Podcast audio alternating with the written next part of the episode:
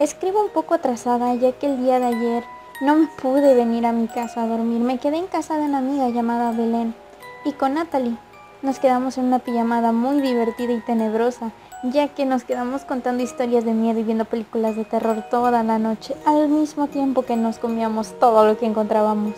Obvio, sin dejar la almacena de nuestra amiga completamente vacía, ya que la tienda más cercana quedaba 10 minutos en un auto. Sí, Así de lejos vivía. Vivía hasta el otro extremo de la ciudad. Mi amiga Belén no es de esta ciudad. De hecho, ella proviene de otra al igual que su madre. Así que una de las historias que ella nos contó tiene muchísima relación con su nombre. El Panteón de Belén. Muchas son las historias que se contaban de ese panteón.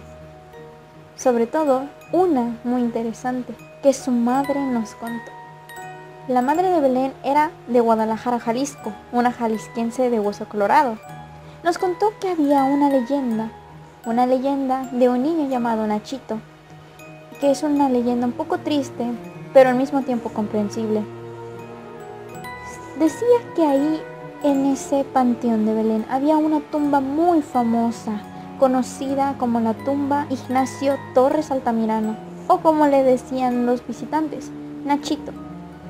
Dijeron que en el año de 1882 murió este niño porque tenía muchísimo miedo a la oscuridad, algo conocido como nictofobia.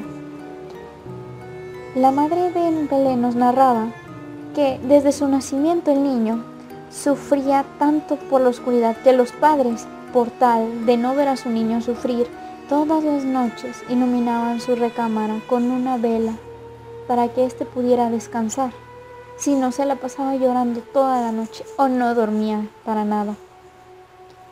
Pero una noche, una de las velas se apagó.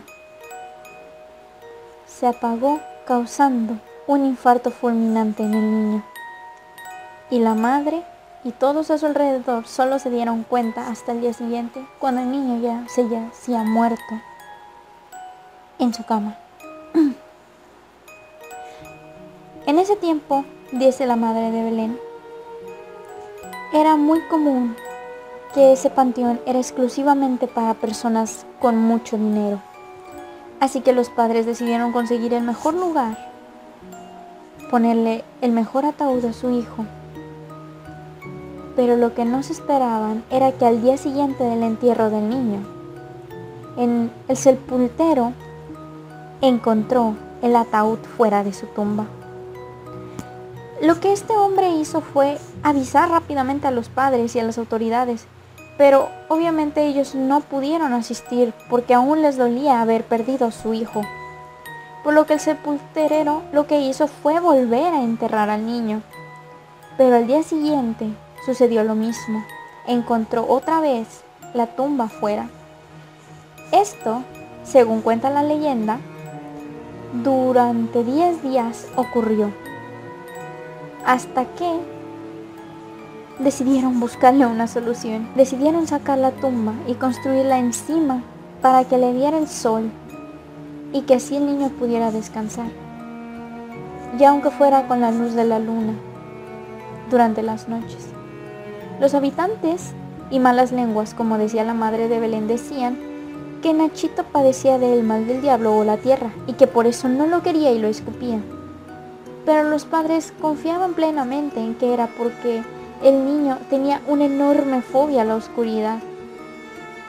Así que decidieron darle un poco de paz para que pudiera descansar. La madre de Belén también nos narraba que mucha gente lleva juguetes al niño. No juguetes al tal cual le encaja, sino juguetes especialmente para el niño.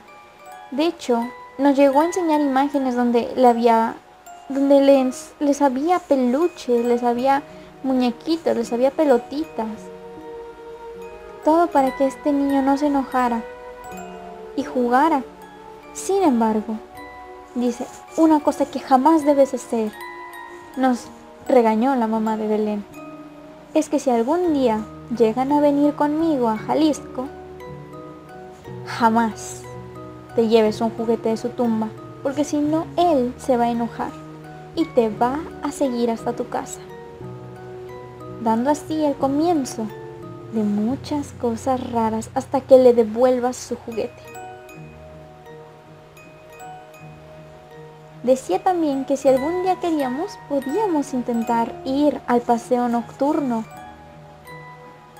En ese momento Natalia y yo no sabíamos qué decir más que, claro señora, nos encantaría, pero nuestra piel estaba completamente chinita. Tal vez sería genial ver eso, pero al mismo tiempo daría miedo saber que en realidad había un niño que se molestaría si me llevaba uno de sus juguetes o que una tumba. ¿Cómo hacía el niño para salirse con la tumba? Es otra de las cosas que pasaba por mi cabeza. Pero fue una leyenda muy interesante. Increíble que ese tipo de cosas pasen. Fue lo que le dije a la señora. Y dijo, esa no es la única historia. Pero no les puedo contar más, tengo que ir a listar cosas. Al día siguiente, Belén y su madre viajaban para visitar a los abuelos le dije que si iba, me trajera una fotografía.